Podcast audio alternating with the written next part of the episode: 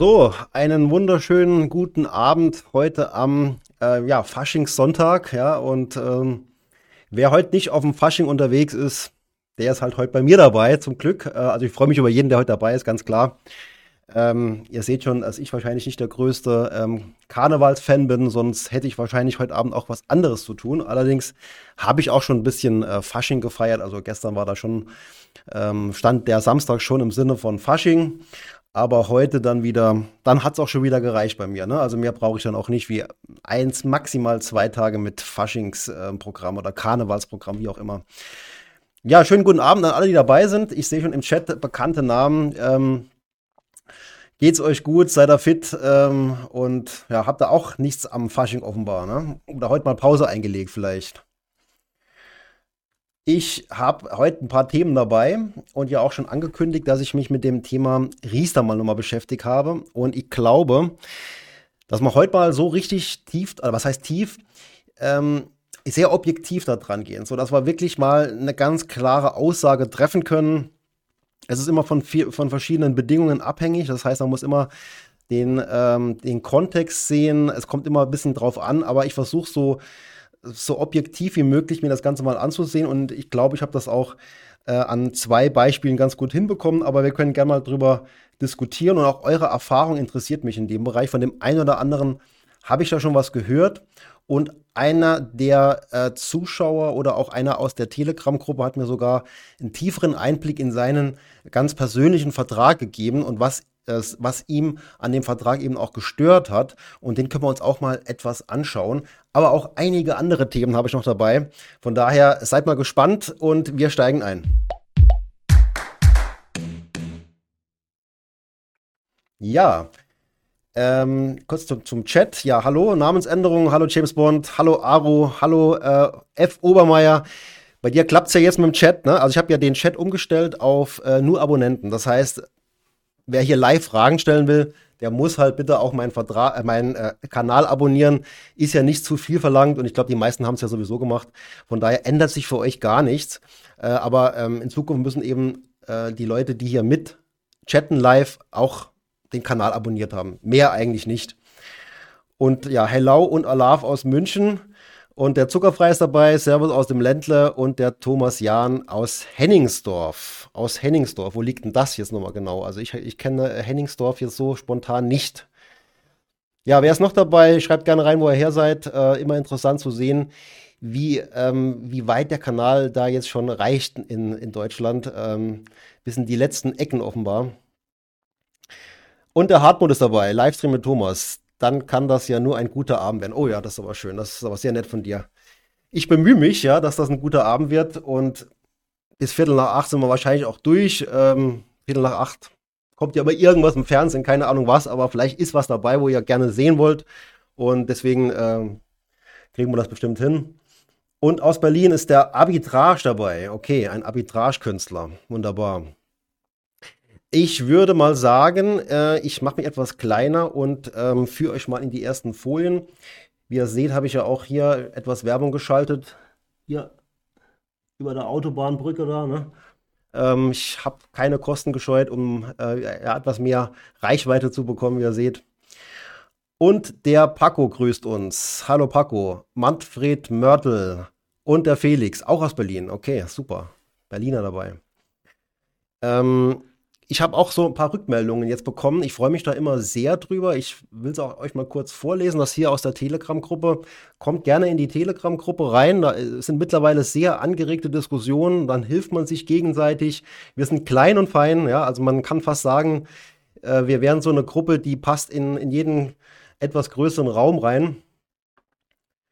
Und äh, da wird sich also schon wirklich sehr äh, stark auch gegenseitig geholfen. Man tauscht sich aus, finde ich sehr, sehr gut. Ich kann euch gerne mal auch den Link direkt in diese Diskussionsgruppe in den Chat posten, weil das, was offiziell überall zu sehen ist, auch unten jetzt in der Beschreibung des, des, des Videos, ist, die, ähm, ist der Telegram-Kanal, wo praktisch nur das gelesen werden kann, was ich schreibe. Und wenn man dann auf Kommentieren geht, dann kann man in die Diskussionsgruppe rein, aber ich muss die Leute vorher freischalten. Es sei denn, derjenige hat einen direkten Link und den könnte ich hier auch gerne mal reinposten. Ähm, was haben wir noch? Den Thomas Jan, habe ich schon vorgelesen, aus Berlin, Namensänderung aus Berlin, Paco aus Stuttgart, der Reini aus Wilhelmshaven und der ACDC 0141 aus dem badischen Söhlingen. Das ist ja super.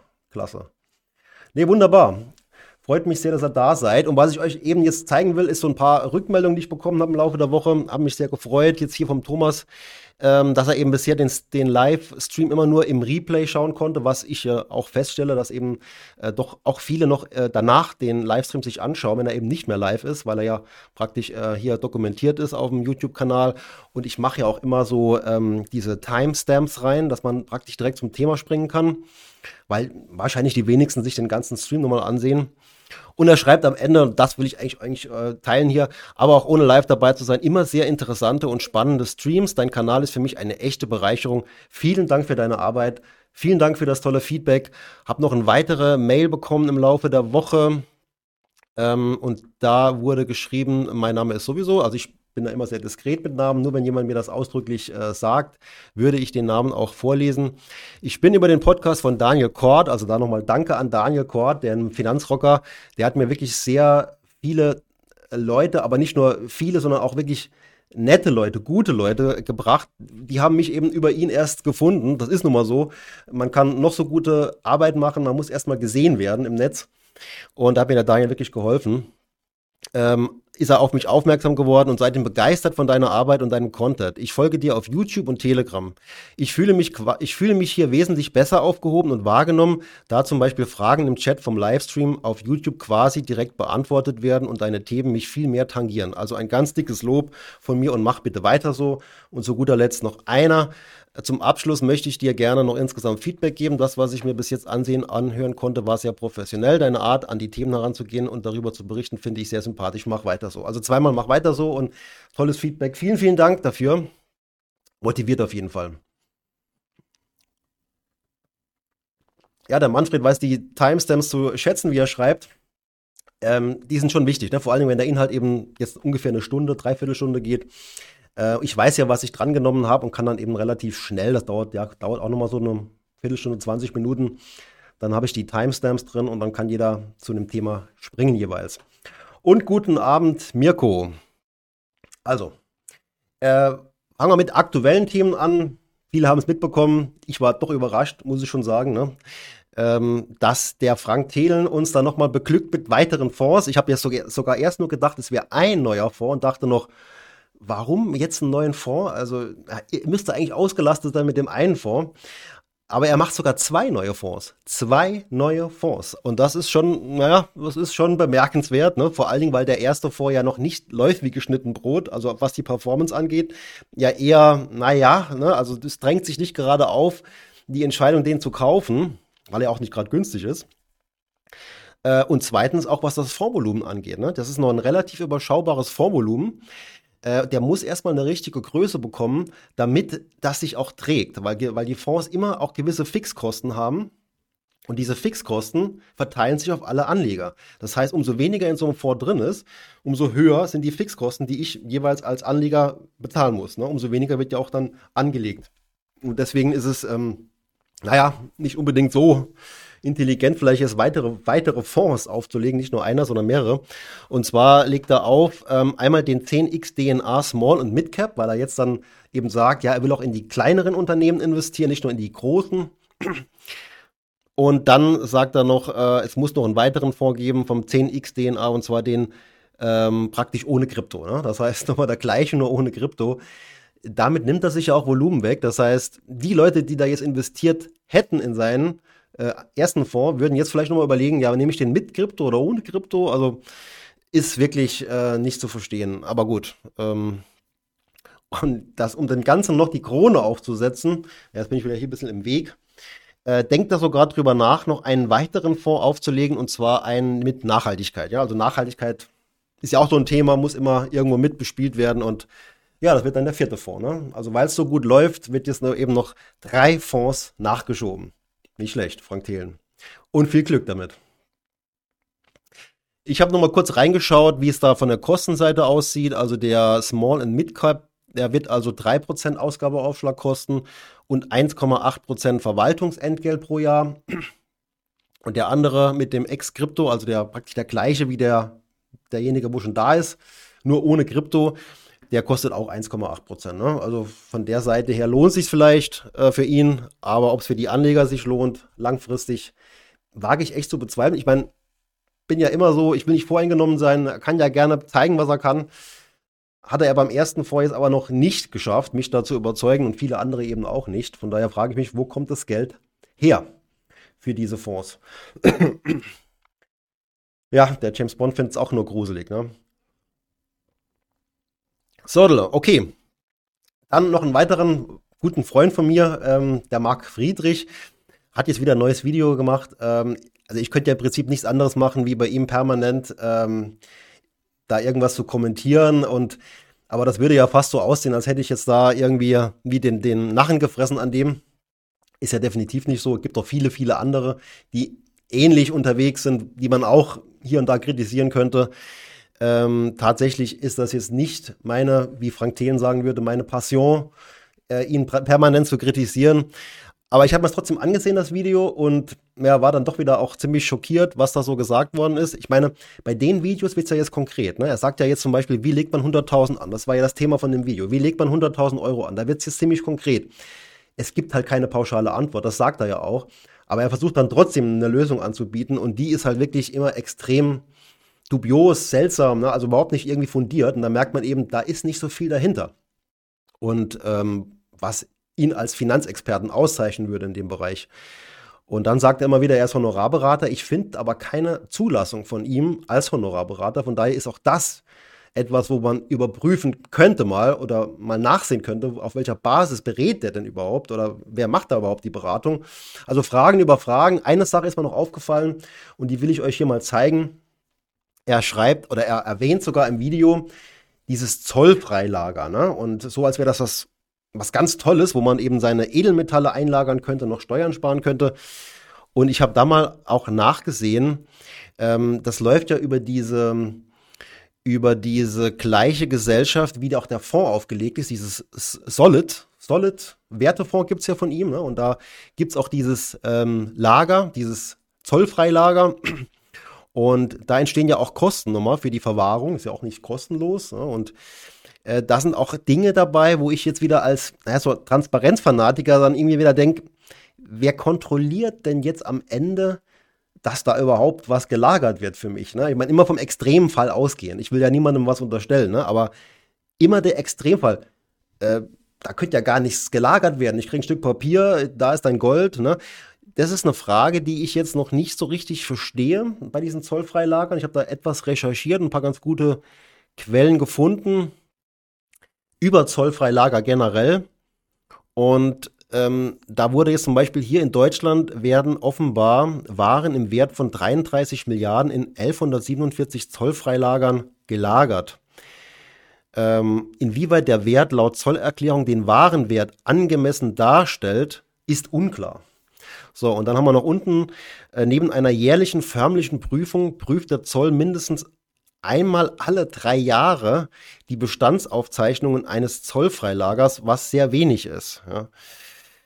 Man ist ja auch ein Aufwand, ne? wenn man die ganzen Lager da jetzt überprüfen will. Aber alles, was nicht ähm, gesetzlich überwacht ist, was irgendwo ähm, außerhalb des, ähm, des regulierten Marktes stattfindet, da muss man alle Fragen stellen, die, die einem kommen können. Ja, die, die Waren unterliegen zollamtlicher Überwachung, was aber nicht bedeutet, dass der Zoll in der Praxis immer weiß, wo welche Waren wann sind. Das ist zum Beispiel nicht nachvollziehbar, wenn Waren zu einem oder zwischen zwei, zwei Zollfreilagern transportiert werden. Also Transparenz, die Frage der, der Transparenz drängt sich hier mir auf. Zuckerfrei schreibt vermutlich Fonds insgesamt als investierbare Aktien und Co. Kurios. Okay. Du meinst jetzt wahrscheinlich das ähm, vom Marc Friedrich, ähm, nee, Quatsch, vom Frank Thelen, ne? Die, die Fonds. Dann schreibt der James Bond Aluhutträger. Ich weiß nicht genau, auf, auf wann sich das jetzt gerade bezieht. Und der Felix hat er nicht äh, für dieses Jahr den größten Crash aller Zeiten vorhergesagt. Genau, genau, genau, genau. Das hat er gemacht. Und das ist auch gut, dass man sich daran erinnert, äh, dass er das gemacht hat. Äh, denn wenn er dem wirklich dran glauben würde, ich meine, er hofft wahrscheinlich immer noch drauf, dass da was kommt, dann würde er ja niemanden raten, in Aktien zu investieren. Das tut er aber dann eben doch, beziehungsweise auch in Minenunternehmen äh, und so weiter. Also so richtig glaubt er wohl auch selber nicht mehr dran, dass es dieser äh, große Crash da jetzt dieses Jahr kommt. Aber naja, er hat ja noch ein bisschen Zeit. Ne? Wenn er Glück hat, kommt da noch irgendwas und dann kann er ja sagen, ich habe es gewusst. Okay, das war zum Thema. Also auch da würde ich wirklich vorsichtig sein, ähm, was er da so empfiehlt. Erstens mal, ist es wirklich jetzt ähm, eine reine Empfehlung oder bekommt er da auch Geld für? Also es ist auch immer nicht so ganz klar erkennbar, ob es da auch irgendwelche Provisionszahlungen gibt. Ähm, von daher ist das immer äh, schwierig einzuschätzen, wie, ja, wie man so eine Empfehlung da äh, bewerten soll. Ja, und dann noch als äh, weitere ähm, Sache, die ich jetzt hier im Laufe der Woche an Kommentaren bekommen habe von Mirko. Ich weiß nicht, ob er heute dabei ist. Doch, Mirko ist dabei. Hallo Mirko. Äh, du hast mir da ja was äh, geschickt und ich bin immer sehr dankbar für diese Hinweise, weil ich mir das dann gerne etwas genauer anschaue. Ne? Und äh, er hat jetzt hier mir was geschickt vom VOW Krypto, noch nie gehört, ne? Daisy Krypto. Das erste, was ich da auch gesehen habe, war auch wieder ne, eher seltsam, ne? dass man denkt, was ist das jetzt genau? Die Frage ist halt, wie stark soll ich mich darauf konzentrieren? Ich habe jetzt äh, vor kurzem eine Doku gesehen im Fernsehen. Da hat ja auch vorhin der jemand in der Telegram-Gruppe nochmal äh, was dazu geschrieben. Ähm, genau das habe ich im Moment auf dem, auf dem Schirm. Genau da will ich auch demnächst was dazu machen. Äh, ich gucke mal schnell, ob ich das gerade schnell finde. ähm, da ist eine Doku gelaufen, ARD oder ZDF, über schnell reich werden oder generell reich werden mit, mit irgendwelchen Dingen im Internet. Und da wurde jemand gezeigt, der da für so ein Multilevel-Marketing-System im Bereich von Krypto ähm, eben tätig ist und der da eben zu sehr großem Reichtum offenbar kommt, was beim Multilevel-Marketing natürlich möglich ist, wenn man entsprechend hoch in der Hierarchie steht, kann man da, da ist es ja, kann man da äh, ganz gut auch Geld verdienen, ne, auf Kosten von anderen eben, ne, die auch da mehr einbezahlen. Ich mache euch gerade mal den Link hier rein. Das ist äh, die Doku, die ist gut gemacht, die ist auch unterhaltsam, aber ich kritisiere eine Sache daran. Und zwar, dass man aus diesem, ja, aus dieser Person, die eben dieses Multilevel-Marketing-System betreibt, läuft der Stream eigentlich noch? Weil ich habe jetzt hier gerade, sehe ich mich gerade etwas eingefroren hier ähm, ja, wurde eigentlich praktisch so eine Heldengeschichte gemacht, ja, vom, vom Tellerwäscher zum Millionär. Man hat ihn also dokumentiert, wie er ähm, praktisch Karriere macht in diesem Multilevel-Marketing-System. Es geht um irgendeinen Coin. Und das ist mehr oder weniger Werbung für die gewesen. Ne? Und dann habe ich da etwas mehr, mehr recherchiert noch und habe da eben gesehen, dass da ziemlich viele Leute in diesem System mit drin sind und sich eben wahrscheinlich die dollsten Sachen erhoffen. Also eben dieser, dieser Reichtum, ja, dieses äh, Leben in finanzieller Freiheit. Ne? Und deswegen möchte ich das gerne mal aufgreifen und da mal auch wieder ohne Vorbehalte einfach mal drauf zu schauen, euch so ein paar Dinge mal zu zeigen, die ich wichtig finde, die man unbedingt beachten müsste, wenn man, bevor man da sich engagiert und andere damit hineinzieht. Das ist immer das Problem. Man zieht ja auch andere aus seinem Umfeld dann da rein und man selbst davon überzeugt ist. Ich bin, ich bin der Meinung, viele sind wirklich davon überzeugt, weil sie die Risiken nicht erkennen und die ziehen dann viele in ihrem Umfeld da rein, Familie, Freunde, was auch immer. Und am Ende ja, steht man eben vor einem Scherbenhaufen und hat dann eben noch sein gesamtes Umfeld verbrannt. Ja, der James Bond schreibt dann noch, das ist ähnlich wie bei Bundesbank. Wissen wir eigentlich, ob die 3300 Tonnen Gold der BAD tatsächlich insgesamt noch existieren? Ja gut, aber immer die Frage, wer garantiert mir was? Ja, wie vertrauenswürdig ist derjenige? Wenn ich jetzt an sowas nicht mehr glaube, dann kann ich ja gar nichts mehr glauben. Ne? Also irgendwo muss man halt überlegen, wer gibt mir da ein Versprechen, wie vertrauenswürdig ist der, wie stark reguliert wird der? Äh, ich muss mich auf irgendjemanden verlassen können, sondern muss ich mir das überall vor Ort anschauen.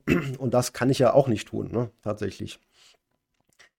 Und der Hartmut, auch Zolllager unterliegen in Deutschland der Inventurpflicht. Es kontrolliert dort also nicht nur der Zoll.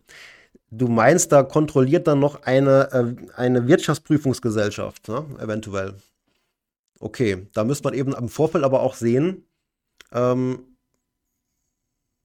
wie diese Kontrolle aussieht, wie ich mich als, als Anleger da absichern kann, dass das ordnungsgemäß läuft. Aber da hätte ich gerne im Vorfeld eben dann die Information schon. Aber der Fritz meint, äh, okay, es läuft bei mir, also es läuft äh, technisch, das ist gut. Und der James Bond schreibt typisches Schneeballsystem. Schneeballsystem und Multilevel-Marketing ist eine sehr ähm, feine Linie, die da verläuft.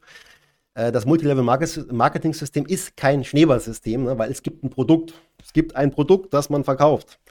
Das ist der Unterschied zum Schneeballsystem, weil beim Schneeballsystem ist da nichts. Da geht es nur darum, dass das eben wächst, ja, dass, das, dass da neues Geld reinfließt. Und das ist der feine Unterschied zum Multilevel-Marketing. Und da das so eine feine Linie ist, muss man immer aufpassen, dass man da äh, nicht ähm, was Falsches behauptet, weil das eben auch, äh, ja, da kann man auch ähm, andere dann dafür anzeigen, dass sie da praktisch äh, etwas behauptet haben, was nicht stimmt.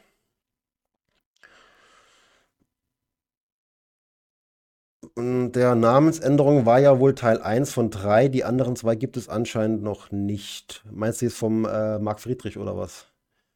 Auf jeden Fall hat der noch, hat der mehr Videos gemacht zum Thema, wie lege ich halt Geld an. Ne? Okay, kommen wir mal weiter hier. Noch eine Sache aus dem aktuellen Bereich. Äh, ich kriege im Moment dauernd Werbung. Egal, wo ich mich da äh, aufhalte, ist es war Instagram oder ähm, das war auch mit Anzeigen, die geschaltet werden. Wie gesagt, ich bin ja da auch immer ganz klares Opfer von dieser Werbung, weil klar ist, dass ich mich für Finanzthemen interessiere und dieser Finanzkongress findet da demnächst statt. Und mir ist halt nur aufgefallen, dass da einige der Leute, die da so gezeigt werden, diese Keynote-Speaker oder hier bei ihm hier, ne, dass er offenbar zur Finanzelite gehört, sehe ich absolut nicht so, ne, sondern äh, eher so der Bereich, wo ich sage, hm, ich weiß nicht so, ob das immer so seriös abläuft. Ne? Ähm, von daher ist das äh, für mich nicht die Finanzelite, die sich da trifft. Äh, einige kenne ich auch nicht, muss ich es fairerweise sagen. Ne? Also ich meine, ihn hier kenne ich natürlich, den Blocktrainer, der ähm, ja praktisch den Bitcoin ja als das Ultimative ansieht. Äh, aber hier schon beim, das ist der Investmentpunk, da bin ich schon äh, sehr skeptisch. Und von den drei da, die auch offenbar Teil dieser Speaker sind, sind mir da im Prinzip die drei auch schon eher negativ aufgefallen. Ne? Also hier äh, irgendwelche Werbung für Aktien, die am Ende dann, wo er verkauft als die absoluten heißen Tipps. Er hier mit ziemlich dubiosen äh, Vorhersagen bezüglich von äh, Währungen, vom digitalen Euro, definitive Falschaussagen. Und er hier mit irgendwelchen Trading-Kram, wo ich sage, auch das ist ähm, eher Bereich dubios. Aber ich weiß nicht, ob euch das aufgefallen ist, dass da dieser Finanzkongress stattfinden soll und dass die eben da im Moment auch viel Werbung machen. Äh, James Bond schreibt, der Verdienst liegt aber in der Mitgliederwerbung. Ja, genau, richtig. Wenn man bei Marketing, bei Multilevel Marketing erst zu was bringen will, ist das Produkt verkaufen, naja, auch schön und gut, aber wirklich der Hebel liegt da im Anwerben von Leuten. Und dann werben die wiederum welche an. Ne? Man hat da so eine, so eine Upline, nennt sich das. Leute, die über mir sind, die alle mitverdienen dann. Und irgendwo kommt das Geld ja her. Es ist ja keine wundersame Geldvermehrung. Ne? Also das ist das Problem, dass man das äh, ja nicht irgendwo äh, hinbekommt, dass das Geld aus dem Nichts entsteht. Irgendwo kommt es ja immer her. Und deswegen äh, sind diese Systeme, wenn sie auf Sand gebaut sind, ja irgendwann zum Scheitern verurteilt. Namensänderung ja von der PLC-Doku, ne? also PLC irgendwas Coin. Produkt ist nur vorgeschoben, ja, in vielen Fällen. Ne? Es gibt auch mal Ausnahmen, Arbitrage, Folge 2 ist in der ARD-Mediathek. Der Link ist zu lang, um ihn hier zu posten. Okay. Folge 2 ähm, zum gleichen Thema. Wahrscheinlich ist es ein anderes Thema dann. Und Namensänderung, ja eigentlich ein Produkt, was nicht wirklich existiert. DVAG, äh, ja, genau, ist auch so eine, ist ein Strukturvertrieb, wo man sagt, ähm, verdienen auch verschiedene Ebenen da nochmal mit. Deswegen ist, ist man ja auch so sehr daran interessiert, andere damit reinzuziehen. Sonst würde man sich ja auch einen Konkurrent praktisch ähm, reinholen, ne, der einem vielleicht Kunden wegschnappt. Deswegen ist das ja auch dann eher interessant für die, jemand reinzuholen, weil sie dann auch an dem mitverdienen in Zukunft. Ne? Das ist das, ähm, das Problem an der Sache. Also irgendwo auch der, der Fehlanreiz letztlich und am Ende zahlt der Kunde halt die Zeche. Ne? Das, das ist klar. Was bei der DVAG oder MLP ähm, gibt es ja verschiedene Vertriebsstrukturen ist es ja nie günstig für den Kunden, weil so viele an Provisionen ja noch verdienen wollen, dass es ja nicht günstig sein kann. Wann kommt der Bericht von der Podiumsteilnahme mit dem Vorstand Bundesbank zum Thema digitaler Euro? Ja, was, was für ein Bericht? Ich habe an, dem, an der Diskussion teilgenommen und habe die ähm, Interessen des Verbraucherschutzes vorgetragen. Und ich habe auch jetzt einen Blogartikel dazu geschrieben. Und da ist mehr oder weniger das drin, was, was man eben auch gerne hätte ähm, aus Sicht des Verbraucherschutzes. Was aber auch die Bürger am liebsten hätten, ist Anonymität, äh, Privacy, ne, also Datenschutz. Das wird man so gut es geht darstellen können, äh, können technisch auch, äh, aber es wird eben nicht wie Bargeld sein. Ne? Das ist ja auch praktisch nur eine Ergänzung zum Bargeld. Aber das ist ja nicht das Thema von heute. Definitiv wird das noch immer interessanter im Laufe der Zeit. Im Moment ist der digitale Euro noch in der Versuchsphase, in der Entwicklungsphase. Und daher ist jeder, der jetzt im Vorfeld sich so weit aus dem Fenster lehnt und sagt, das und das passiert, äh, der ist schon mal per se in dem Moment unseriös, weil er es eben nicht wissen kann, aber er es als Wahrheit darstellt. Und das ist das, was man eben kritisieren muss, dass da viel an Fehlinformationen läuft. ja, die Seite Wall of Shame ist jetzt mittlerweile geschaltet bei mir auf der Internetseite. Äh, kann man jederzeit hier abrufen. Ne? Das, ist die, das ist der Link dazu. Und äh, da ist auch eine Möglichkeit, ein Formular, wo man eben äh, seine Vorschläge machen kann für neue Mitglieder der Wall of Shame. Äh, ist ja gedacht für berühmte Persönlichkeiten, ja, die einfach mit ihrem Namen Werbung für was machen, was sie lieber nicht machen sollten, weil es eben ähm, Glücksspiel ist oder unseriöses Trading oder irgendwas, wo die Leute eher schädigt. Äh, und da finde ich, ist ein Platz auf der Wall of Shame nicht, nicht mehr wie ähm, gerechtfertigt. Danke, Namensänderung. Danke, danke, danke. Okay, aber ich, was heißt immer besser? Ich muss gucken, dass ich auch zu meinem eigentlichen Thema noch komme. Ne? Das ist, ich dachte mir schon, dass es heute wieder relativ viel ist. Ich habe auch schon ein paar Themen genommen für das nächste Mal, weil ich das heute definitiv nicht mehr unterbringe. Ähm, Thema äh, Aktien für die Altersvorsorge. Wir haben ja da im Moment so ein bisschen, äh, ja, wir, wir haben da so ein Umdenken, glaube ich. Es gibt ja jetzt mittlerweile zumindest äh, das äh, Bestreben, da einen eigenen Fonds aufzubauen, ähnlich wie es eben dieser norwegische Staatsfonds vielleicht ist. Gut, kapitalisiert sind wir noch nicht so wirklich hoch, aber es ist, geht die vielleicht in die richtige Richtung. Und jetzt ist es so, dass eben eine Fokusgruppe startet zum Thema private Altersvorsorge, die bis Sommer Vorschläge machen soll, um die staatlich geförderte Riester-Rente zu verbessern und zu ergänzen. Ja, und das ist ja absolut hoch notwendig dass beim Riester was verändert wird, weil ich kenne so viele Leute, die Riester-Anlagen haben, die die gemacht haben, weil das ja auch damals von jeder Seite aus empfohlen worden ist, ne, auch von staatlicher Seite, und die jetzt teilweise in Produkten drin sitzen, die wirklich viel zu teuer sind, mit denen man nicht wirklich was für die Altersvorsorge machen kann. Und dann ist immer die Frage, ja, ist das Riester ähm, kompletter Murks oder ist es irgendwo zwischendrin? Ist das so ein Mittelding vielleicht? Äh, und darum soll es jetzt mal gehen. Und ich zeige euch jetzt mal noch äh, so ein paar Folien und dann zeige ich euch mal meine Kalkulation zum Riester. Also ich habe sie mal ultimative Kalkulation genannt, weil ich sage, die sagt jetzt auch wirklich ganz klar was aus. Losgelöst vom Produkt, es gibt ja verschiedene Produktmöglichkeiten. Fritz schreibt, gab es schon Resonanz auf, auf die Wall of Shame? Also, was heißt Resonanz? Ähm, nicht direkt äh, Resonanz. Also es gab schon ein bisschen Resonanz, so von wegen, äh, hoffentlich komme ich da nicht mal drauf. Ähm, ich will nochmal klarstellen, ich will da niemand diffamieren damit äh, und auch wirklich äh, nur Leute da drauf nehmen, die eine gewisse Berühmtheit haben, die es eigentlich besser wissen sollten oder die sich im Prinzip mit ihrem Namen äh, da nicht so verkaufen sollten.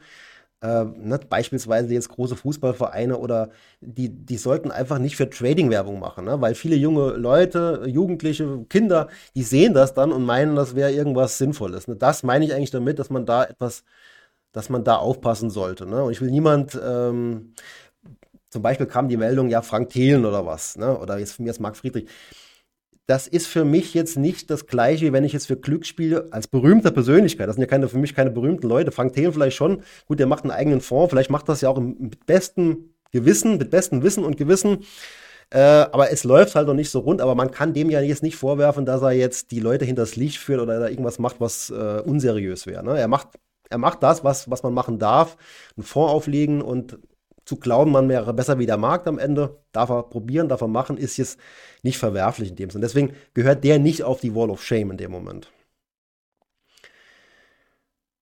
oder Hausbesuch vom Kiefer. Vom Kiefer, also der kümmert sich wahrscheinlich am allerwenigsten um mich. Ne? Also der hat da wahrscheinlich kein Problem. Es gibt ja auch schon einen Deutschlandfonds, schreibt jetzt der James Bond, namens Kenfo. Das Konstrukt als Managementverwaltung könnte man auch für die Aktienrente verwenden. Ja, soll ja auch gemacht werden, ne? dass da so eine eigene Abteilung entsteht, die dann eben das Geld anlegt für uns. Ich frage mich halt nur, wie wird es jetzt für den Einzelnen zum Vorteil, wenn da jetzt Geld angelegt wird? Ähm, es muss ja für jeden Einzelnen auch irgendeinen greifbaren Nutzen ergeben. Ne? Also jetzt, man hat vielleicht noch 10, 20, 30 Jahre bis zur Rente. Inwiefern verbessert das jetzt die Situation der Menschen, ne? wenn da so ein eigener Fonds aufgelegt wird? Was hat jeder Einzelne dann davon? Ne? Das ist ja die Frage, die noch nicht ganz geklärt ist für mich. Beim Riester ist ja so, ich habe ja ein eigenes Riester-Konto dann. Das heißt, das ist ja nur für mich. Und das äh, sollte ja mir ganz persönlichen Nutzen bringen. Und darum geht. Und da, da sind wir einfach äh, noch nicht gut genug.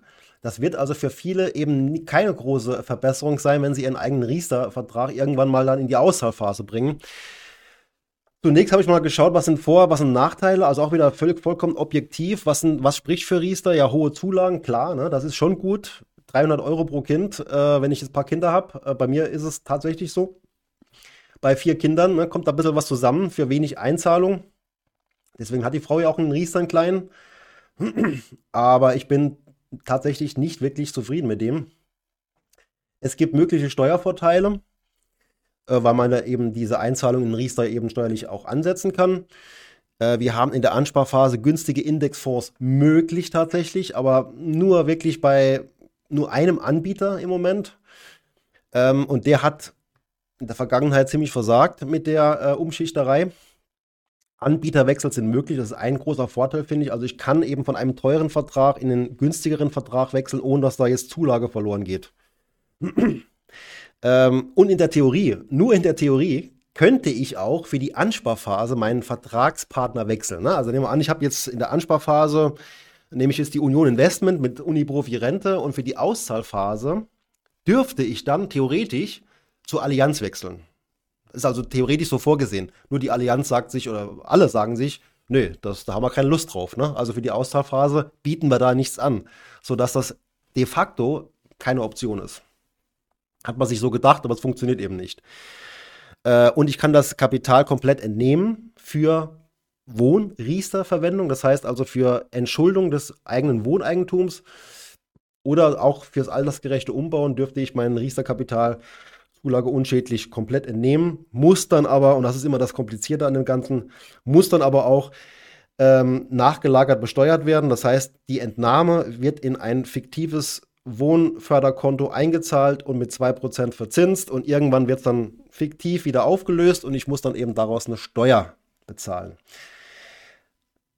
Äh, der Reini hier schreibt, wenn ich meinen Riester kündigen sollte, werden die Steuerersparnisse der ganzen Jahre eins zu eins belastet oder wird einfach die dann ausgezahlte Restsumme für das Auszahlungsjahr steuerpflichtig?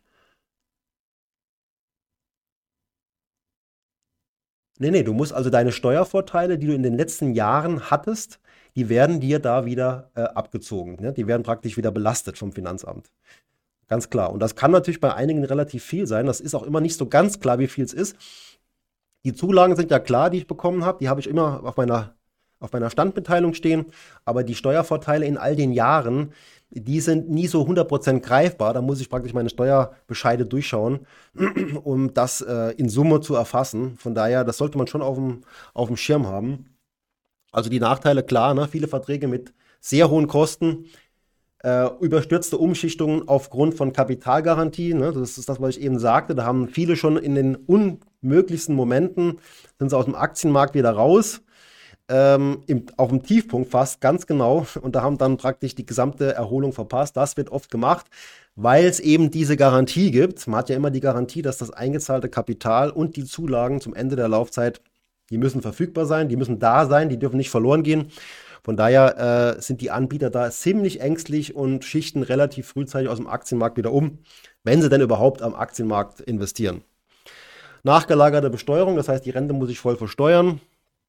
Ja, das Wohnförderkonto bei Wohnriester kann eben auch irgendwie kompliziert sein. Das ist auch so was Bürokratisches, wo man am Ende dann vielleicht längst vergessen hat. Da muss man im Alter dann plötzlich noch eine hohe Steuer zahlen, weil man irgendwann mal das Geld für, ähm, für den für die Entschuldung oder für, das, für den Kauf einer Immobilie verwendet hat. Ja, die meisten Verträge sind nicht renditestark, das ist ein entscheidendes Problem. Und die Rente wird auf die Grundsicherung angerechnet, wenn diese über dem Freibetrag liegt von derzeit 251 Euro. Also das Problem ist ein bisschen entschärft worden, weil vorher war das ja nicht so. Jetzt hat es einen Freibetrag gegeben von 251 Euro. Das heißt, bis dahin wird eben die Riester-Rente nicht angerechnet auf meine Grundsicherung. Aber naja, so viele die Grundsicherung bekommen und auch noch einen hohen Riester haben, gibt es wahrscheinlich äh, nicht realistisch betrachtet. Ja, okay, nee, aber das ist mal so als Vorab, ne, so die Vor- und Nachteile von Riester. Ähm, jetzt habe ich hier ein paar äh, konkrete äh, Aussagen aus der Telegram-Gruppe. Ne? Also vielleicht denke ich jetzt mal gerade dran bei der Gelegenheit. Ich schicke euch jetzt hier einen Link für jeden, der Interesse hat, ähm, in die Telegram-Gruppe hineinzukommen. Und zwar direkt in die Diskussionsgruppe. Da denke ich mir, kann ich euch einfach mal jetzt den Link hier reinschicken. Ähm, wenn ich jetzt noch rausfinde, wie es funktioniert. Ah, hier. Ähm, Mitglieder und dann per Link einladen. Da habe ich jetzt einen Link, der geht direkt in die Diskussionsgruppe. Ich denke, jeder, der hier jetzt live zuhört, der ist vielleicht auch interessiert daran. Und äh, der jetzt über den Link reinkommt, muss sich auch nicht aussortieren, weil er ja kein Bot ist, ja, also kein Chatbot, sondern ein realer Mensch und der darf gerne in die Gruppe kommen. Wir haben da so eine Regelung, dass man eben ja nicht nur Links posten soll, äh, wenn man einen Link postet, immer ein bisschen mit Kommentierung dabei, damit man auch weiß, ja, warum soll ich jetzt mir diesen Link an, ansehen. Natürlich respektvoller Umgang und so weiter. Ne? Da freuen wir uns über jeden, der da uns was beitragen kann in Zukunft. Und das ist eine Aussage aus der Telegram-Gruppe. Meine Frau hat auch einen Riester-Vertrag bei Union Investment, der in einen Aktienfonds einspart. Sie arbeitet nur Teilzeit und bezahlt 480 Euro jährlich und bekommt 475 Euro Zuschüsse. Ist ja nicht schlecht, ne? Erstmal. Und hoffentlich ein bisschen Rendite über den Fonds. So schlecht finde ich das Package jetzt nicht. Ne? Ist auch tatsächlich in der Ansparphase teilweise super interessant. Bei mir lohnt sich das nicht, weil die 4% vom Vorjahresbrutto wesentlich mehr sind und ich auch keinen Kinderbonus bekäme. Kann man ja auch so pauschal nicht sagen, da man das Geld besser in ETFs anlegt. Also wie gesagt, man kann auch in ETFs anlegen. Ne? Bei diesem, ähm, wie nennt sich das nochmal, von Weltsparen gibt es auch Weltinvest. Äh, das ist eine Riester-Variante, wo man in ETFs investieren kann. Ich glaube, die einzige, die es gibt. Aber auch die kann man nicht mehr uneingeschränkt empfehlen, weil die halt auch ähm, einfach mal da eingreifen und praktisch das Geld aus dem Aktienmarkt umschichten und dann ist man äh, bei einer Erholung nicht mehr dabei. Das passiert beim Corona-Crash. Haben die vorher, ah, die, im Tiefpunkt haben sie alles wieder umgeschichtet aus dem Aktienmarkt raus. Also ganz, ganz ärgerlich für viele Anleger. Äh, der Felix schreibt, Stichwort nicht renditestark. Welche Rendite einschließlich der Zulagen und der Steuervorteile würdest du bei einem fondsbasierten Vertrag für angemessen halten? Ähm, also ich würde sagen, und ich habe noch ein Beispiel dabei, ich würde mich bei solchen Verträgen über eine Rendite, Nachkostenrendite von 2-3 Prozent äh, schon sehr freuen und mit einen großen Vorteil bringen, weil die 2-3 Prozent Nachkosten äh, würden jeden Riester-Vertrag interessanter machen. Und ähm, das ist schon anspruchsvoll, weil man müssen ja, wenn man jetzt die Marktrendite sieht, die vielleicht 4, 5, 6 Prozent hat, noch die Kosten halt abziehen. Und dann hätten wir aber dann noch eine ganz gute Nachkostenrendite. ETF Riester von Raisin. Ne? Raisin, genau, die Raisin Riester. Früher war das Fair Riester. Haben die Namen manchmal geändert. Das war eigentlich so der Anbieter, der hat mir noch am besten gefallen. Der Aro, bei meiner Frau auch sehr ähnlich. Wenig Einlage und Zuschüsse für zwei Kinder. Vertrag bei der Nürnberger. Ja, okay, also die, die Einzahlungsphase, ähm, die Ansparphase sieht dann gut aus. Vor allen Dingen, was die Förderquote angeht. Aber wir kommen gleich noch etwas im Detail dazu. Ähm, der nächste schreibt aber, dann schließe ich mich an. Meine Frau hat ihren Riester-Vertrag in Teilzeit mit Kinderbonus bei der VGH abgeschlossen gehabt. Nun sind die Kinder erwachsen und sie arbeitet wieder mehr Stunden. Da rechnet sich inzwischen der Vertrag ohne die Zuschüsse bei 4% Beiträgen genauso wenig wie bei mir. Naja, es kommt halt darauf an, wie man, wie man einzahlt. Ne? Also auch ohne Kinderzulage könnte ich ja ETF-Sparen machen, ja, hätte den Vorteil, dass eben auch bei Umschichtung keine Steuer anfällt und dass ich halt die äh, Steuervorteile habe. Das heißt, das kann durchaus auch ohne Kinderbonus interessant dann sein. So, oh ja, kommt ein größerer Beitrag. Und das ist auch das konkrete Beispiel, das ich habe. Ne? Also hier ein ähm, Riester-Vertrag bei der DWS. Ne? Und ähm, da haben wir jetzt ein paar Details noch gleich dazu. Aber um das kurz zu machen, er hat sich das ausgerechnet und hat gemeint, es lohnt sich für ihn nicht. Und er hat den Vertrag dann auch gekündigt. So. Und jetzt kommen wir mal zu meiner Kalkulation und dann schauen wir uns auch noch, beziehungsweise, wartet. Das wollen wir uns noch mal ganz kurz noch genauer anschauen.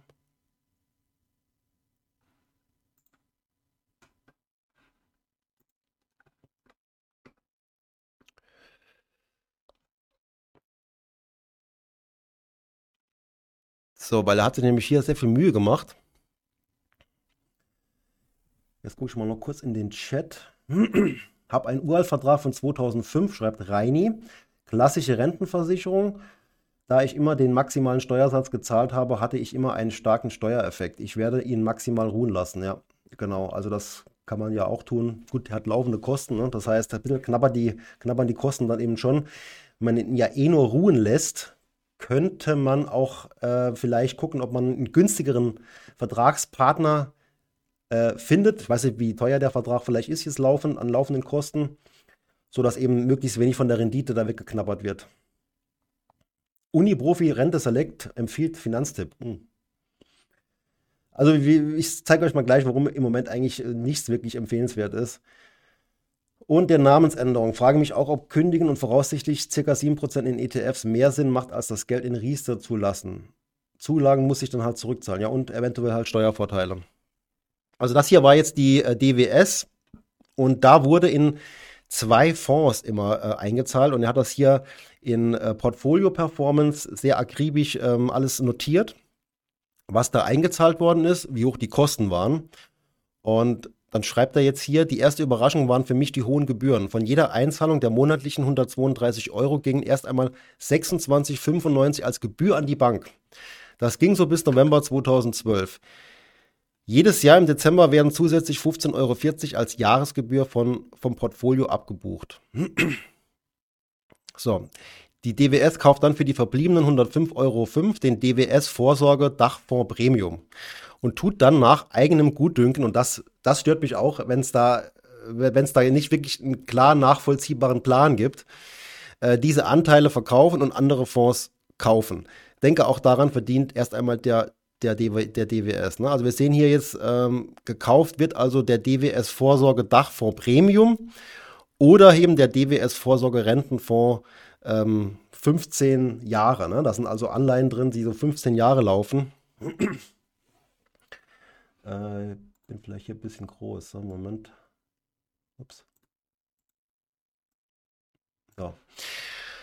Okay. Ähm, also Einzahlung hat er insgesamt 29.075 Euro. Und da sind schon die Zulagen damit drin. Kurserfolge 4.642 und direkte Gebühren 2.122 Euro. Das ist natürlich viel zu viel in dem Fall, sodass man ganz klar sagen kann, äh, das wird da nichts. Außerdem muss man auch sagen, die Fonds, die hier verwendet worden sind, ich nehme an, das war jetzt der hier, DWS Vorsorge Premium, der kostet 1,74 Prozent an laufenden Kosten. Und wenn man die Performance sich hier mal ansieht, das war ja auch nichts. Ne? Das, äh, das liegt halt auch daran, dass das jetzt kein klassischer Aktienfonds ist, sondern ein Mischfonds. Und der andere Fonds, in den er da investiert hat, das ist dieser Rentenfonds mit 15-jähriger Laufzeit und man kann sich halt gut vorstellen, wie der abgeschmiert ist jetzt. Ne? Hier sieht man jetzt hier aufgrund von der ähm, Zins, Erhöhung, die, die wir am Markt hatten. Ne? Und vorher war es halt so, naja, gut, der hat zumindest etwas Rendite gebracht. Aber unterm Strich ist es halt so, dass man mit den zwei Fonds sicherlich äh, keinen großen Beitrag zur Altersvorsorge leisten kann.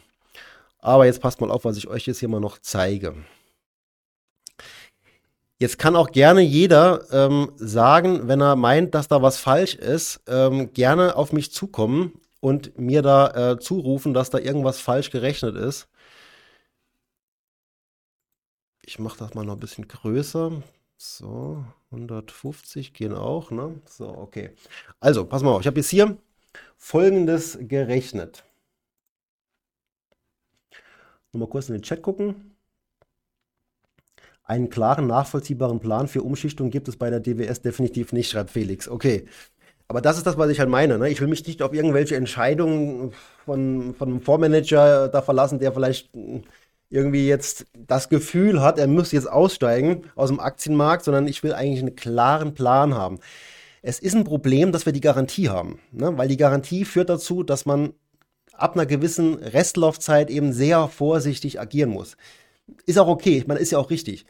Nur die Anbieter übertreiben es halt. Ne? Und es gibt Lebenszyklusmodell, was eigentlich auch bei Raisin so gemacht ist. Also es gibt ein Lebenszyklusmodell, wo nach Restlaufzeit eben die Aktienquote planmäßig sinkt. Ist auch vollkommen okay.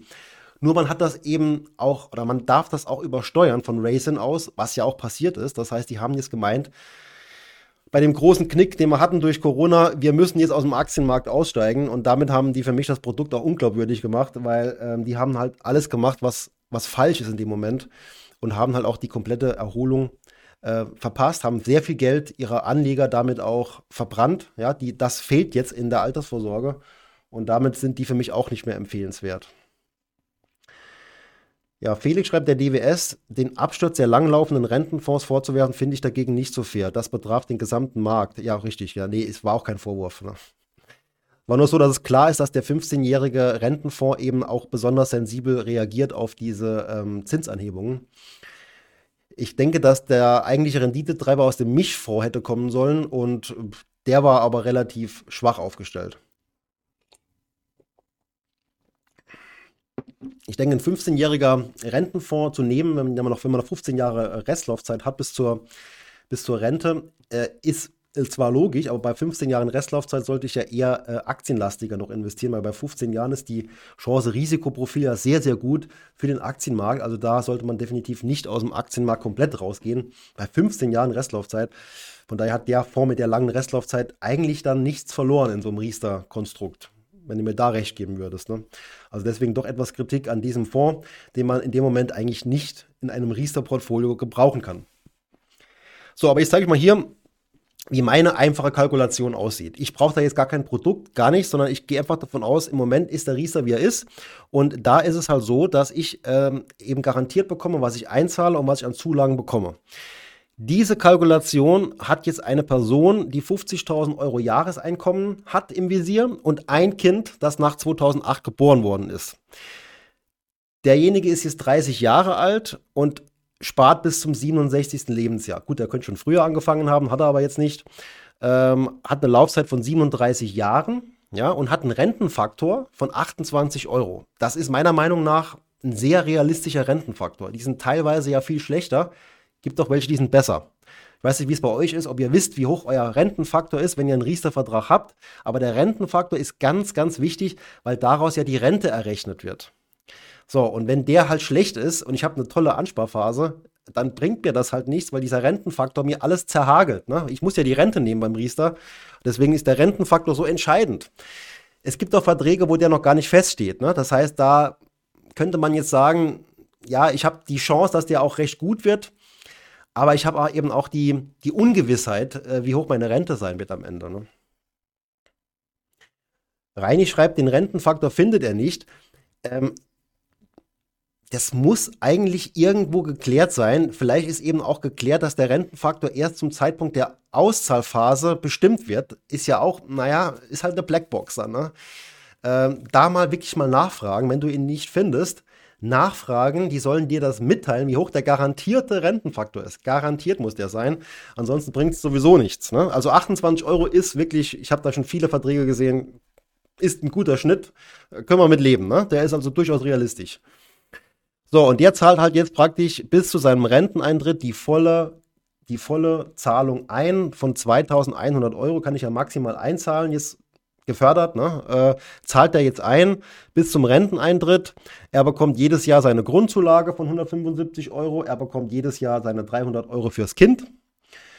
Und er hat einen Steuervorteil, ähm, den habe ich jetzt hier ausgerechnet. Unter dem Link kann man sich den äh, Steuervorteil ungefähr ausrechnen lassen.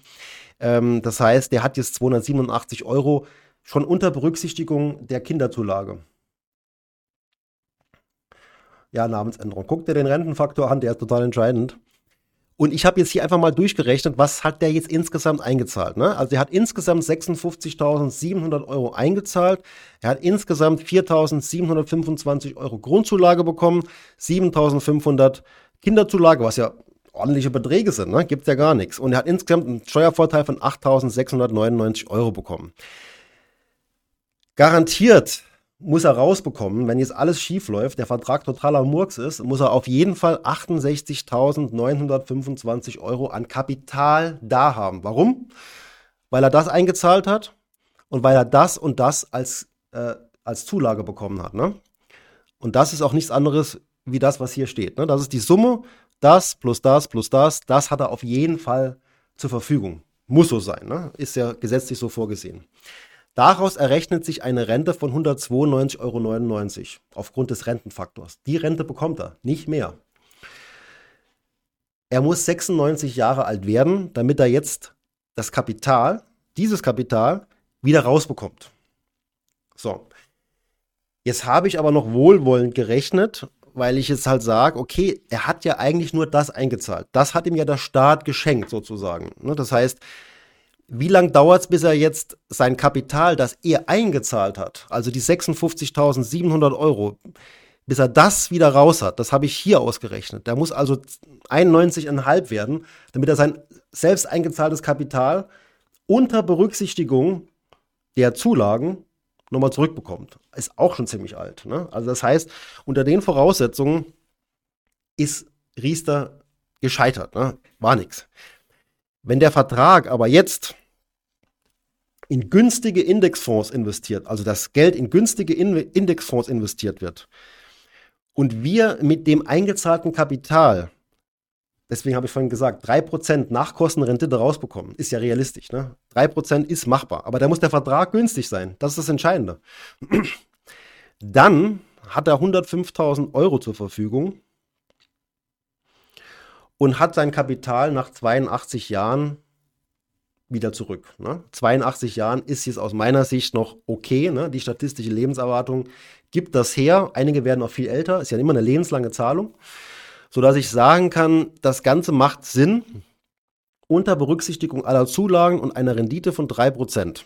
Und das kann man erreichen, wenn man eben, äh, ja, wenn man eben günstige Tarife halt hat. Ne? Und darf, dafür ist jetzt der Gesetzgeber gefragt, äh, dass er das eben sicherstellt, beziehungsweise sowas macht wie in Schweden, ne? diese, diese, diese Rentenform, die dann eben in günstige Indexfonds gemacht wird, wo dann eben auch jeder sein Beitragskonto hat. Äh, das finde ich super und das kann man, das kann man auch für uns Deutsche äh, aufbauen, sowas. Warum nicht?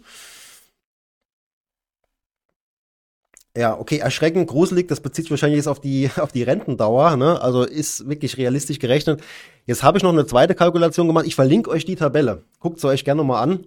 Äh, beziehungsweise, wenn ich was übersehen habe, ich bin auch bereit, das nochmal zu korrigieren. Es ist halt losgelöst von dem Tarif. Der Tarif ist egal. Ne? Ich muss einfach nur gucken, dass ich einen Tarif habe, der mir Rendite bringt. Beim, beim Kind, wenn ich drei Kinder habe, dann 900 Euro Kinderzulage bekomme, habe ich 22.000 Euro an Kinderzulage bekommen, wenn das Kind bis zum 25. Lebensjahr, also wenn man für das Kind bis zum 25. Lebensjahr, auch da habe ich ja etwas wohlwollend gerechnet, ne, wenn das Kind ja mit dem 18. Lebensjahr arbeiten geht, gibt es keine Kindergeld mehr. Gibt es kein Kindergeld mehr.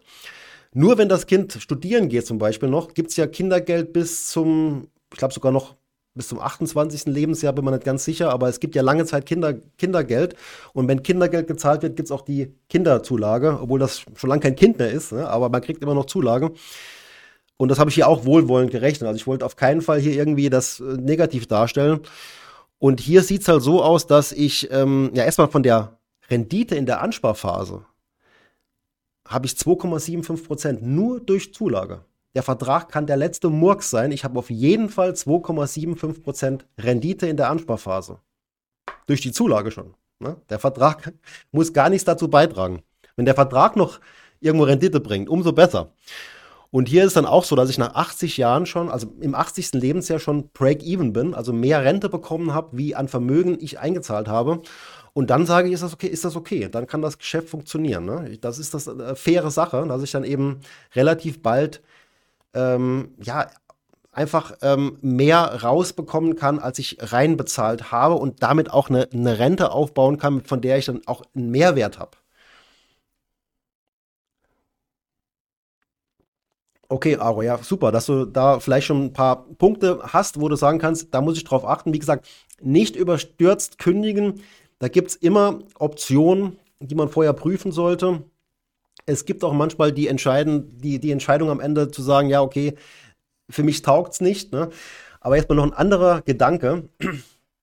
Wenn ich jetzt tatsächlich Riester mache und investiere in ähm, Fonds, beispielsweise über, dieses, äh, über diese Geschichte bei Raisin, und äh, ich kündige jetzt praktisch vor meinem Renteneintritt, unmittelbar vom Renteneintritt, meinen Riester-Vertrag. Dann muss ich meine Zulage und meine Steuervorteile zurückbezahlen. Aber ich habe das nur bekommen, weil ich den Riester gemacht habe. Ich verliere ja keine Substanz. Die Rendite, die ich aber gemacht habe mit den Zulagen, wenn ich jetzt viele Kinderzulage zum Beispiel habe, die Renditen, die darf ich ja behalten. Ne? Die werden mir ja dann mit ausgezahlt. Also das zu dem Gedanken, ich habe immer noch die Möglichkeit zu sagen, Notbremse zu ziehen und zu sagen, raus aus dem Riester, ja, äh, die Möglichkeit habe ich immer noch, sodass ich jetzt da auch äh, ja, immer noch etwas flexibler bin. Bei so Dingen wie Rürup gibt es ja auch noch, äh, kann, mich, kann ich nicht kündigen. Ne? Da muss ich die Rente nehmen. Das habe ich beim Riester eben nicht. Das ist der Vorteil. Also auch immer die Vorteile sehen. Und ich glaube, das Beispiel hier zeigt schön, an den Zulagen liegt es eigentlich nicht. Die Zulagen sind super teilweise, wirklich gut, auch wenn man, gerade wenn man viele Kinder hat. Wenn der Vertrag jetzt noch was taugt, wenn der Vertrag noch was taugt, dann habe ich damit eine Altersvorsorge, die mir was nutzt. Das Problem ist, die meisten Verträge taugen nichts. Und darin ist auch ein bisschen die Garantie schuld. Wenn man jetzt aber die, wenn man die Garantie aufgibt und dann denkt, es wird besser, täuscht man sich, weil wenn man die Garantie jetzt aufgibt, werden die Anbieter das zu Lasten der Gebühren für sich nutzen. Und das bringt dann den Anleger, uns Bürger, eben auch nicht weiter. So, ich hoffe, das war jetzt nicht zu äh, komplex. Riester wird relativ schnell komplex, sodass man da irgendwann merkt, oh, äh, jetzt wird es irgendwie schwer zu verstehen noch, äh, bürokratisch eben. Und das wollte ich nicht, sondern ich wollte mit den Beispielen eigentlich nur zeigen, dass das, ähm, dass man da auch einfach mal rechnen kann, also auf einfache Art und Weise, um da einfach mal auch zu sehen, was äh, ist eigentlich jetzt das Entscheidende. Nicht so sehr im Klein-Klein verlieren, Kosten für da Ko und, und die Kosten für das. Am Ende ist es halt im Moment so, dass er was, entweder was garantiert bekommt oder eben ähm, in Fonds investieren dürft, dann ist der Rentenfaktor ganz entscheidend und die laufenden Kosten natürlich. Die werden aber in, beim Riester, gerade beim Riester, jedes Jahr in der Standmitteilung schön aufgeführt, sodass man da eigentlich ganz guten Überblick hat. Und wenn das zu viel ist, wenn die Kosten zu hoch sind, teilweise sind die höher wie die Zulagen, die Kosten, dann sollte man Anbieterwechsel auf jeden Fall mal ins Auge fassen. Ne? Anbieterwechsel ist halt immer möglich. Genau, die, genau, die ähm, Zulage wird so lange bezahlt wie das Kindergeld äh, und das kann ja auch, ich weiß nicht genau wie lang, aber man kann Kindergeld relativ lang für seine Kinder beziehen, wenn die halt eben noch äh, studieren und so weiter.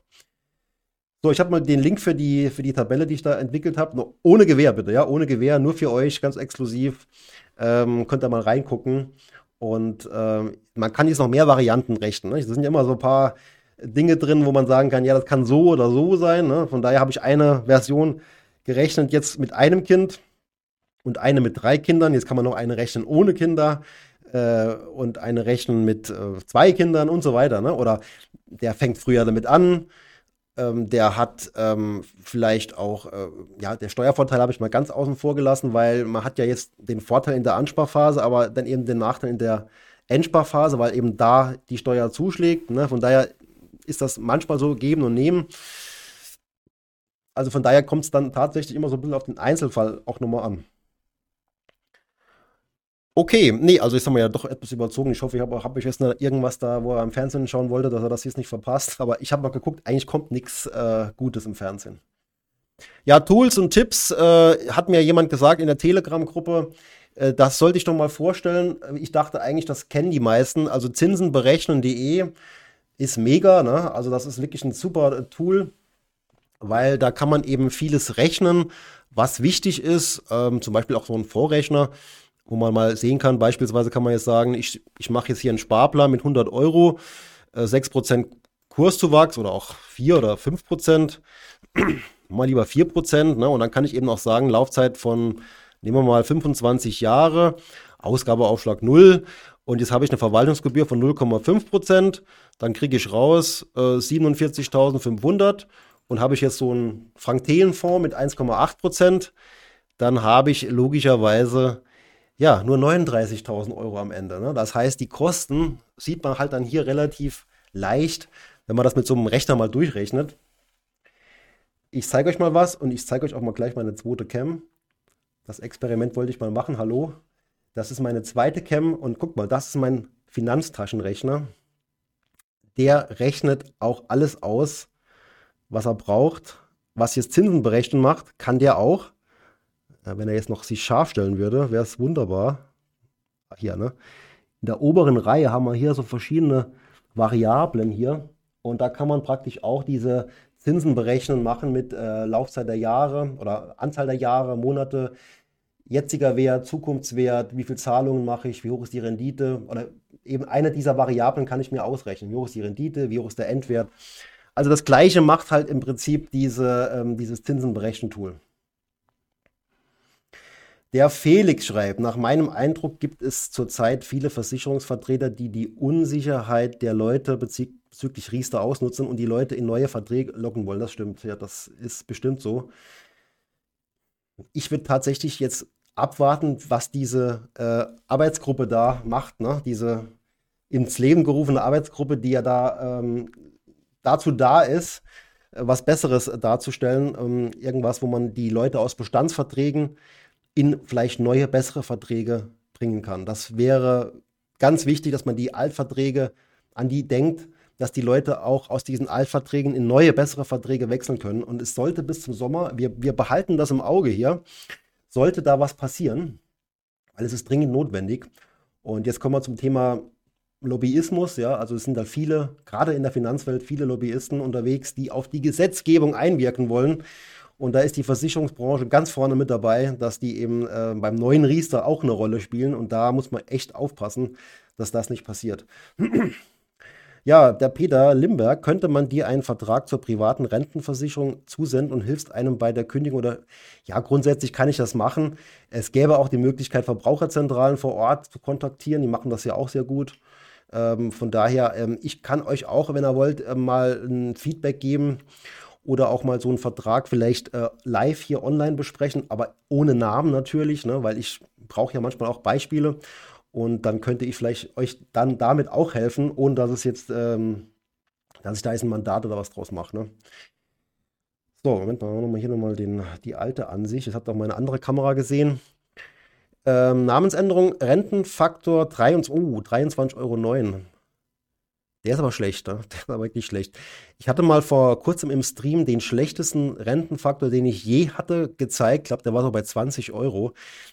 Rechne dir aus, also der Rentenfaktor bezieht sich auf 10.000 Euro, ne?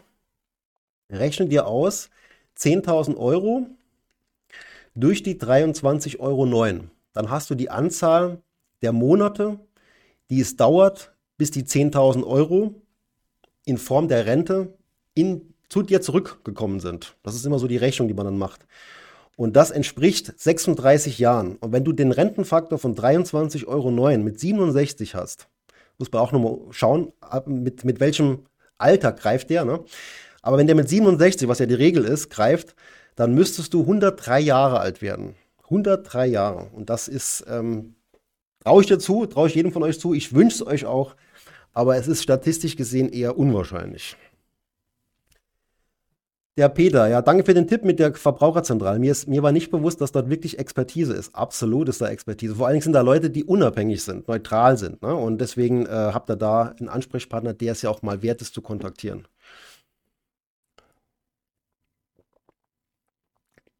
Sodele, okay. Ähm, Also Tooltip Zinsen berechnen. Ich nehme an, die meisten oder einige haben das schon gekannt, gehe ich mal von aus. Ne? Also es gibt viele tolle Funktionen bei zinsenberechnen.de, auch Kreditrechner, ähm, ja, äh, eben diese typischen Anlegen- und Sparenrechner.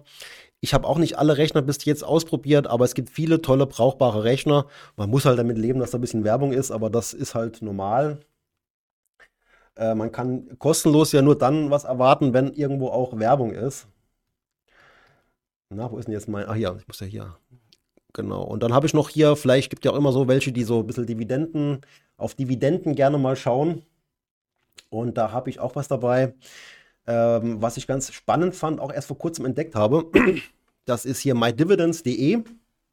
Und wenn er da auf News klickt, äh, finde ich ganz spannend, dass die hier so schön aufgeführt haben, was ist zuletzt erhöht worden und was ist zuletzt gesenkt worden an Dividenden. Das ist ein ganz klares äh, Signal. Ne? Also wenn ein Unternehmen seine Dividenden stark erhöht, äh, ist das ein gutes Zeichen.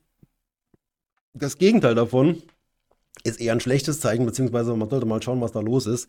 Also Einzeltitel sind ja immer riskant, ne? Von daher ist das jetzt nur mal so äh, für euch jetzt so, ja, ein Tool, das vielleicht interessant ist, wenn man drauf schaut und einfach mal guckt, wieder Werbung überall, aber tja, äh, und einfach mal guckt, was da so passiert ist. Mhm, zum Beispiel habe ich jetzt halt hier verschiedene Unternehmen, guck mal hier, 170 Prozent, also ich kenne die jetzt nicht, aber die hatten jetzt ihre Dividende um 170 Prozent erhöht. Also da läuft es offenbar ganz gut. Hier 40 Prozent erhöht Heineken, äh, hier MTU 50 Prozent erhöht. Und genauso ist es halt auf der anderen Seite, wenn man jetzt halt sagt, äh, ja, warum äh, geht jetzt jemand hin und senkt die Dividende so stark? Haben wir jetzt zum Beispiel hier, klar, Credit Suisse, ja, 50 Prozent die Dividende reduziert aus bekannten Gründen. Oder hier 88,9 Prozent die Dividende reduziert. Also das sind eher dann äh, sehr schlechte Zeichen. Und am besten sind ja die Unternehmen, die praktisch die Dividende permanent konstant halten, beziehungsweise immer wieder erhöhen, so wie Coca-Cola, ja, die auch immer jedes Jahr die Dividende erhöhen seit Jahren, also Dividendenaristokraten eben sind. Äh, das sind immer die besten Dividendenwerte und die kann man ja sich auch im Paket als ETF kaufen. Ne? Das wisst ihr ja bestimmt, dass das leicht möglich ist. Ja, schauen wir mal noch kurz in den Chat hinein. Ähm, also der Namensänderung weiß ich, was, was mit seinem Rentenfaktor ist. Äh, ich hoffe, dass er da jetzt die richtigen Schlüsse zieht. Der wird unterstellt. Also, wie gesagt, da muss man echt gucken, was ist jetzt garantiert. Manche nehmen, nehmen sich auch so ein so einen Korridor und sagen, ja, der ist von bis, ja, und dann muss man eben darauf hoffen, dass die Versicherung so nett und freundlich ist am Ende und euch einen guten Rentenfaktor gibt, weil beim Riester ist es halt wirklich entscheidend. 30 Prozent kann man sich entnehmen, der Rest wird als Rente bezahlt. Und wenn ich dafür 100 Jahre alt werden muss, überlege ich mir das nochmal mit der Rente, ne? weil ist einfach äh, zu lang dann. Okay, My Dividend war jetzt Namensänderung nicht bekannt. Also da ist ganz schön aufgeführt, äh, kann da jetzt keine Hand für ein Feuer legen, aber ich glaube, da hatte jemand sich viel Mühe gemacht, da ein bisschen Übersicht, Überblick auf die Dividendenwerte zu geben und ähm, ja, mit verschiedenen Listen euch da vielleicht hier und da zu unterstützen. So, jetzt wollen wir mal schauen. Ich habe jetzt, glaube ich, nicht mehr so viel. Äh, genau, nur noch die Schlussfolie, wo ich euch einfach nur noch Goodbye sagen will. Wie sieht's aus? Gibt es noch irgendein Thema, das wir da vielleicht jetzt noch anpacken sollten oder wollen wir dafür heute mal Schluss machen? Schreibt mich gerne an, wie auch immer, Kommentare, ähm, kommt in die Telegram-Gruppe, das ist auf jeden Fall rege Diskussion. Äh, geht doch mal hoch her, ne? Also, aber es ist trotzdem alles gesittet, nur nette Leute da drin.